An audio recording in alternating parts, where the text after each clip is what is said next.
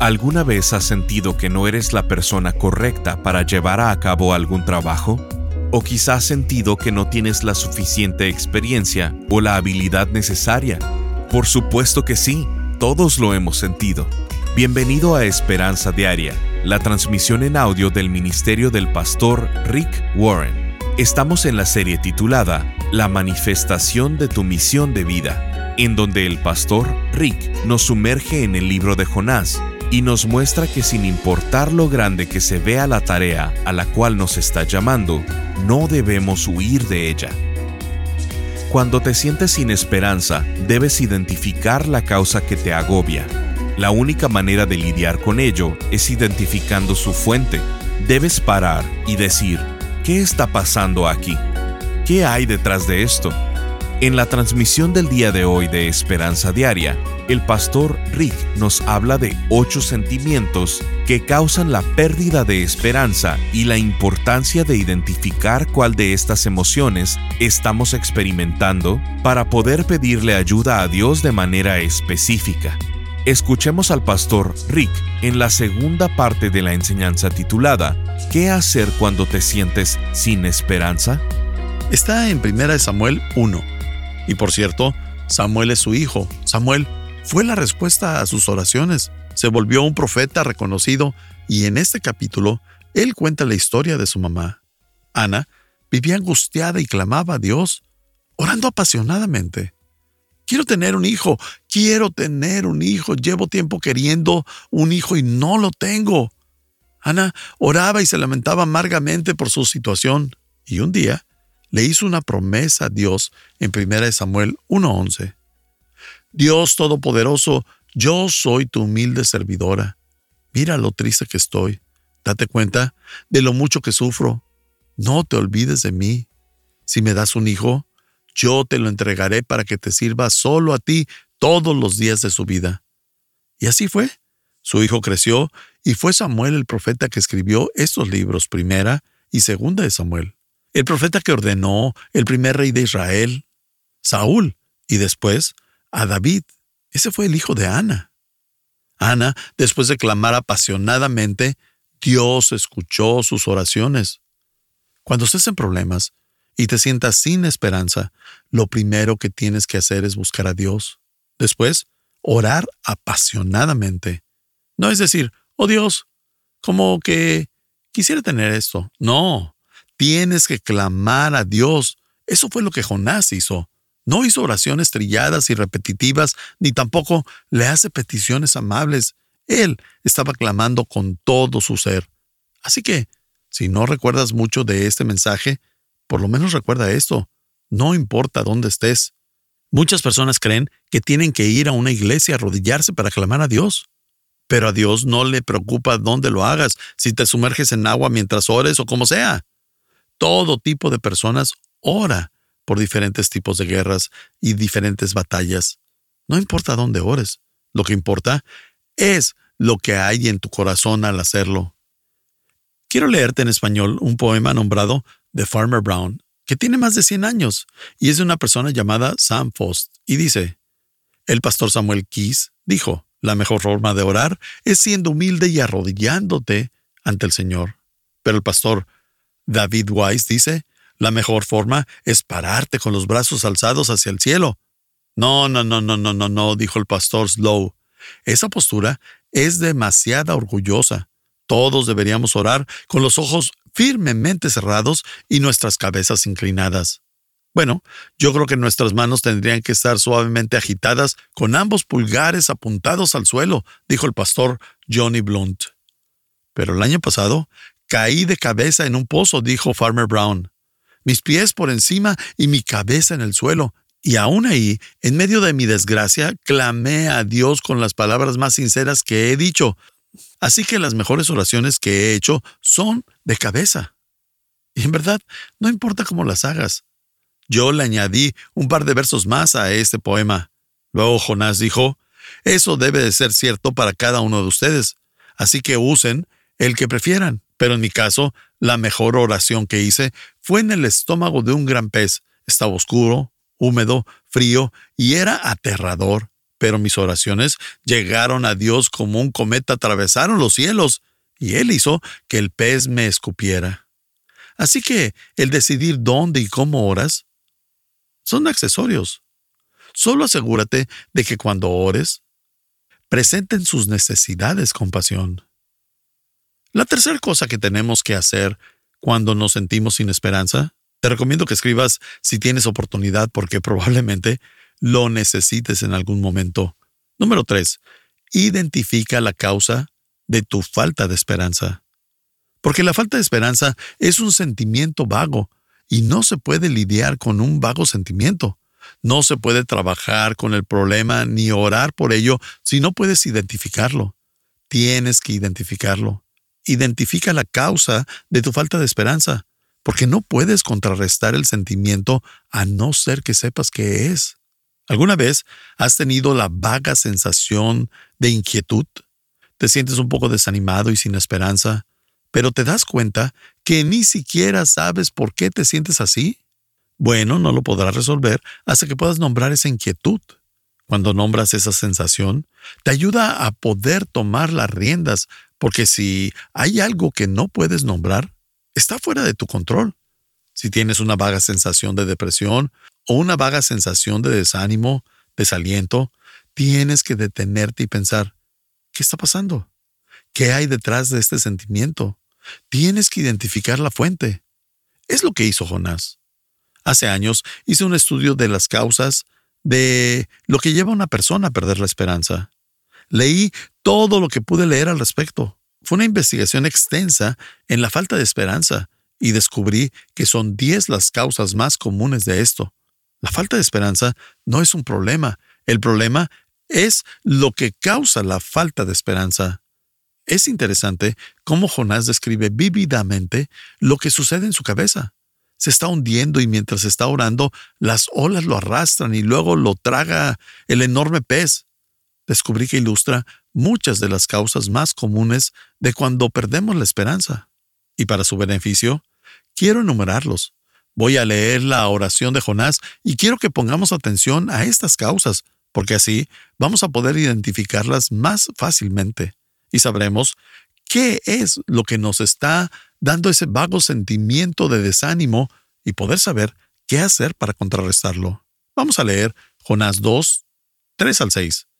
A lo profundo me arrojaste, al corazón mismo de los mares. Las corrientes me envolvían, Todas tus ondas y tus olas pasaban sobre mí, y pensé, he sido expulsado de tu presencia. ¿Cómo volveré a contemplar tu santo templo? Las aguas me llegaban hasta el cuello. Lo profundo del océano me envolvía. Las algas se me enredaban en la cabeza. Podemos ver que todo esto es muy, muy gráfico de parte de eh, Jonás. Las algas se me enredaban en la cabeza arrastrándome a los cimientos de las montañas. Me tragó la tierra y para siempre sus cerrojos se cerraron tras de mí. Pero tú, Señor, Dios mío, me rescataste de la fosa.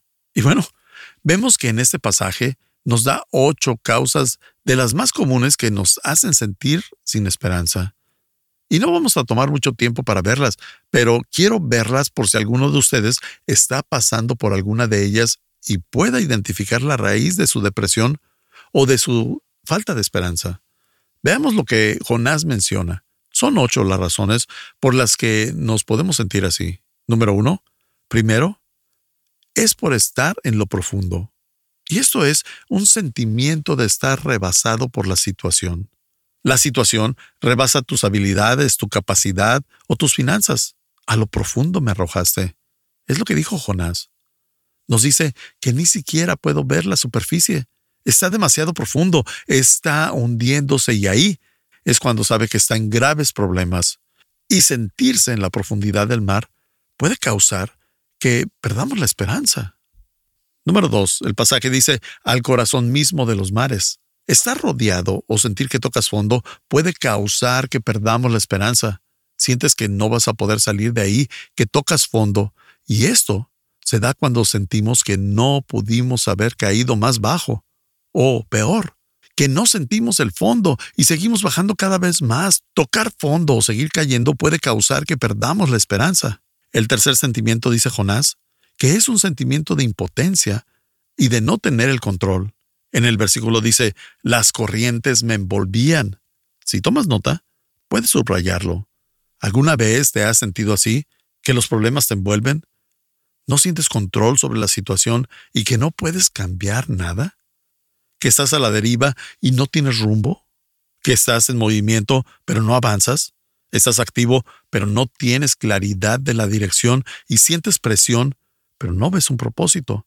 Las corrientes se envuelven y fuerzas externas son las que te jalan.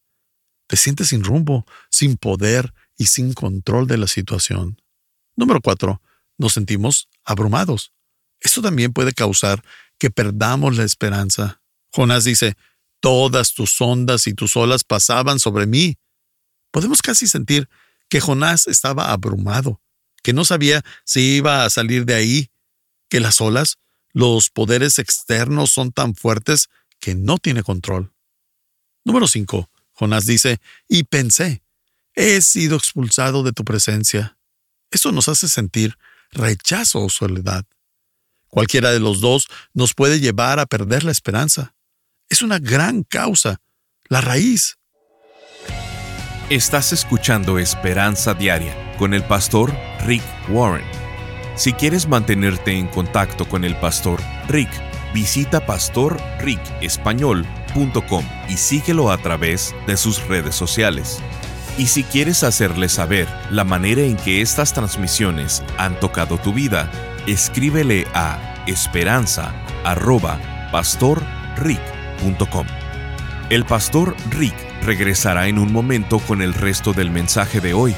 Si te perdiste alguna porción de este mensaje, lo puedes escuchar a cualquier hora en pastorricespañol.com. Efesios capítulo 2, verso 10 dice, Somos creación de Dios, creados en Cristo Jesús para hacer las buenas obras que Dios de antemano ya había planeado. Dios tiene un plan trazado para tu vida. Tiene un propósito para ti más grande del que te imaginas. A esto lo llamamos tu misión de vida. Antes de que nacieras, antes de que fueras concebido, incluso antes que el mundo existiera, Dios ya había planeado lo que quería que hicieras con tu vida el problema es que la mayoría de las personas nunca descubre su misión de vida, por tanto, no la puede cumplir y andan por la vida caminando sin sentido. Cuando entiendes lo que Dios quiere que hagas, entonces tu vida tiene propósito. Si desconoces tu misión de vida, tu vida carece de sentido. Por esto, el pastor Rick ha elaborado una serie titulada La manifestación de tu misión de vida la palabra manifestación muchas veces no es comprendida, pero quiere decir entendido, comprendido, que tiene claridad o ver lo que realmente es. En esta serie, el pastor Rick quiere que entiendas, comprendas y que tengas claridad en cuál es la misión de Dios para tu vida aquí en la tierra. Durante estas enseñanzas, el pastor Rick dará respuestas a las preguntas ¿Qué haces cuando has causado una tormenta? ¿Qué haces cuando algo se ve sin esperanza? ¿Qué haces ante una segunda oportunidad? ¿Y qué recuerdas cuando las cosas no salen a tu manera? Queremos hacerte llegar esta serie en formato MP3 de alta calidad, descargable, sin anuncios y con porciones que no tuvimos tiempo de transmitir. Para esto, nos puedes visitar en pastorricespañol.com y contribuir económicamente con cualquier cantidad. Y como muestra de nuestro agradecimiento, te haremos llegar la serie de enseñanzas titulada La manifestación de tu misión de vida. Esto lo puedes hacer en pastorricespañol.com o llamando al 949-713-5151. Al estar ahí, te invitamos a suscribirte al devocional diario del pastor Rick y a enlazarte con sus redes sociales. Esto es en pastorricespañol.com o llamando al 949-713-5151. Ahora volvamos con el pastor Rick y escuchemos el resto del mensaje del día de hoy. La soledad puede hacernos sentir sin esperanza. Aquí Jonás nos dijo que sentía que Dios estaba a miles de millones de millas que creía que Dios se había alejado y se sentía solo, rechazado. Y eso puede hacer que perdamos la esperanza. Número 6. Sentir remordimiento y culpabilidad. Y si están tomando notas, pueden usar esta lista y repasarla con algún amigo para identificar la causa de lo que les está haciendo sentirse mal. Jonás dice, ¿cómo volveré a contemplar tu santo templo? Está lleno de remordimiento, de culpa, porque sabe que todo eso es consecuencia de lo que hizo. Sabe que estaba huyendo de Dios, de lo que le había dicho que hiciera. Y puedes intentar huir de Dios, pero no te puedes esconder de Él. El Salmo 42.4 dice, Se me destroza el corazón al recordar cómo solían ser las cosas. Esa es una causa de perder la esperanza. Se me destroza el corazón al recordar cómo solían ser las cosas. Culpa y remordimiento por haber huido de Dios, a pesar de que me sentí bien por un momento, huí de Dios y mi corazón se destroza al recordarlo. Número 7. Otra gran causa de perder la esperanza es un sentimiento de temor insuperable. Jonás dice, las aguas me llegaban hasta el cuello, lo profundo del océano me movía, las algas se me enredaban en la cabeza, arrastrándome a los cimientos de las montañas. ¿Sabías que la palabra preocupación en inglés, worry, viene de una antigua palabra de inglés que significa ahogar o estrangular? La preocupación puede hacerte sentir ahogado, estrangulado, la ansiedad, el miedo y la preocupación pueden causar eso y te inundan y sacan toda la esperanza de ti. Un temor insuperable. La octava cosa es un sentimiento de estar atrapado. Me tragó la tierra y para siempre sus cerrojos se cerraron tras de mí. En otra traducción dice que se siente tras las rejas y como si la llave se hubiera perdido. Y mientras estamos viendo esta lista, ¿te has identificado con alguno? ¿Has sentido que la situación te rebasa? Que tocaste fondo o te has sentido impotente, abrumado, solo, rechazado o con culpa? ¿Has sentido remordimiento? ¿Te has sentido con temor insuperable o te has sentido atrapado? Porque si identificas la raíz, ahora puedes orar y ser más específico. Y cuando sabemos qué nos está haciendo sentir sin esperanza, podemos pasar al siguiente paso. Número cuatro. Pídele a Dios ayuda específica. Aquí vemos que Jonás ha dicho, Dios, me siento fuera de control, tengo remordimiento, culpa y también tengo mucho miedo. Dios, me siento atrapado. Y todas estas cosas que mencionamos, ahora puedes hablarle a Dios y ser más específico. Jonás 2.2 dice, Desde las entrañas del sepulcro pedí auxilio y tú escuchaste mi clamor. Ahora, si nos ponemos a profundizar, eso pudiera indicar que tal vez Jonás murió en algún momento dentro de ese pez y que luego resucitó. Pero no lo sabemos, solo estoy asumiendo. En el Salmo 50:15, Dios dice, Invoca mi nombre en el día de la angustia, yo te libraré y tú me honrarás. Una vez que ya conocemos la fuente, ya le di nombre a ese sentimiento y no solamente tengo una vaga idea de lo que siento, Ahora que sé qué lo causa, comienzo a orar, a orar específicamente, y esta es la clave para pedir ayuda. Si tomas nota, escribe esto, ora la palabra de Dios. ¿A qué me refiero? Me refiero a que le recites los versículos bíblicos a Dios. Eso fue lo que hizo Jonás cuando obtuvo su milagro. Podemos notar que Jonás estudiaba la Biblia porque en su corta oración citó ocho partes diferentes de las Escrituras todo lo citó de salmos y simplemente citó lo que otras personas ya habían clamado a Dios en la Biblia. Es mucho mejor orar la Biblia porque a Dios le gusta escuchar que le repiten sus palabras. Y tal vez te preguntes, ¿qué puedes orar? Si tomas nota, escribe lo siguiente. Son tres cosas. Ora las quejas a Dios, las que ya están en la Biblia, así como Jonás, que simplemente repitió lo que ya estaba en Salmos. Simplemente citó con lo que se veía identificado y comenzó a citar a David. Pero no lo puedes hacer si no conoces la escritura. Pero empieza ahí. Ora citando las quejas a Dios. Cuando lees uno de los versículos o uno de los capítulos de lamentaciones o de salmos, puedes decirle a Dios que esa es tu oración y repetir lo que dice ahí. Puedes decirle que estás molesto con él y le citas las quejas de lamentaciones que también podemos encontrar en Jonás y en Salmos. Número 2. Ora verdades de Dios. Eso es lo segundo. Orar citando las quejas y también las verdades de Dios. Dios, eres un Dios bueno, eres un Dios de gracia, eres un Dios justo y puedes orarle a Dios todo lo que la Biblia dice de Dios. Dios, aquí están mis quejas que también están en la Biblia y también te digo las cosas que la Biblia dice de ti. Lo tercero que podemos orar son las promesas de Dios. Dios, tú prometiste esto. Guarda tu palabra. Y no puedo contar las veces que he orado a Dios diciéndole que mantenga su palabra, que cumpla su palabra, que cumpla lo que prometió. Dios, necesito que cumplas lo que me dijiste aquí. Y digo la promesa que me memoricé a leer su palabra.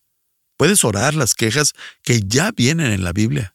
También podemos orar la verdad de Dios que dice en la Biblia. Y por último, sus promesas. Número 5. Lo quinto que hacemos es enfocarnos en la bondad de Dios. Cuando todo se ve oscuro, cuando no puedo ver más allá, hay niebla o se ve borroso, cuando no puedo ver lo que viene, todo está oscuro. Sin la luz al final del túnel, me enfoco en la bondad de Dios. Aquí lo que tengo que hacer es cambiar mi enfoque mentalmente para no sentirme sin esperanza. Tengo que dejar de pensar en estas cosas que me hacen sentir así y tengo que elegir cambiar mi canal mental y comenzar a pensar en las cosas que sé que pueden levantar mi espíritu y mi ánimo.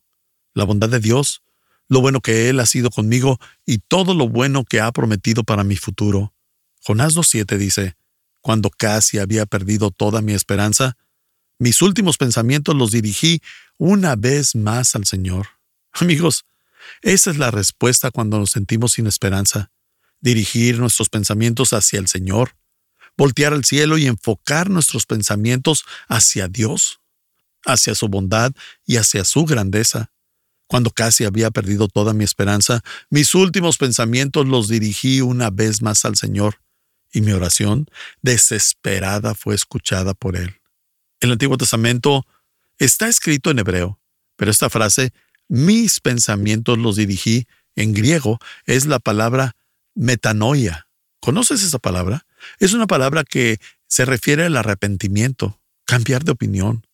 Eso es lo que significa. El arrepentimiento no significa dejar de hacer cosas malas, significa cambiar de opinión respecto a algo, pensar diferente, en ese caso, ver las cosas desde el punto de vista de Dios en lugar del propio.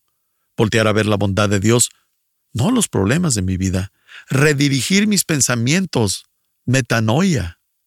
Cuando te sientes sin esperanza, tienes que cambiar el canal de tu mente, tienes que cambiar tu enfoque, voltear a ver tus problemas, solamente te va a agobiar más o te va a deprimir, pero si volteas a ver a Cristo, vas a descansar porque todo depende en qué te estás enfocando. Si volteas a ver al mundo, vas a estar agobiado, porque lo que nos rodea es abrumador. Pero si volteas a ver a Cristo, vas a descansar. Todo depende en lo que estés enfocado.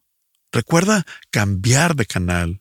Cuando casi había perdido toda mi esperanza, mis últimos pensamientos los dirigí una vez más al Señor y mi oración desesperada fue escuchada por Él. Tienes que memorizar ese versículo escribirlo en una tarjeta y llevarlo contigo. Jonás 2.7. Todos deberíamos hacerlo, memorizarlo, porque un día vamos a ir manejando y podemos tener un accidente y estar pensando en que no hay esperanza. Pero podemos dirigir nuestros pensamientos al Señor y vas a recordar ese versículo.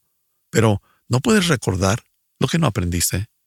La Biblia tiene todo tipo de frases para deshacerse de la falta de esperanza, solo que no sabes dónde están. Pero al ver este versículo que dijo Jonás, podemos notar que él se sabía los salmos también, que cuando se estaba ahogando, cita ocho diferentes de ellos. Cita la bondad de Dios, las quejas de David, cita las promesas que lo van a salvar. ¿Puedes hacer eso?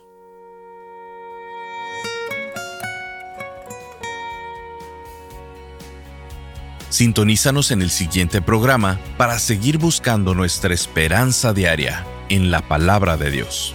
Este programa está patrocinado por el Ministerio de Esperanza Diaria y por tu generoso apoyo financiero.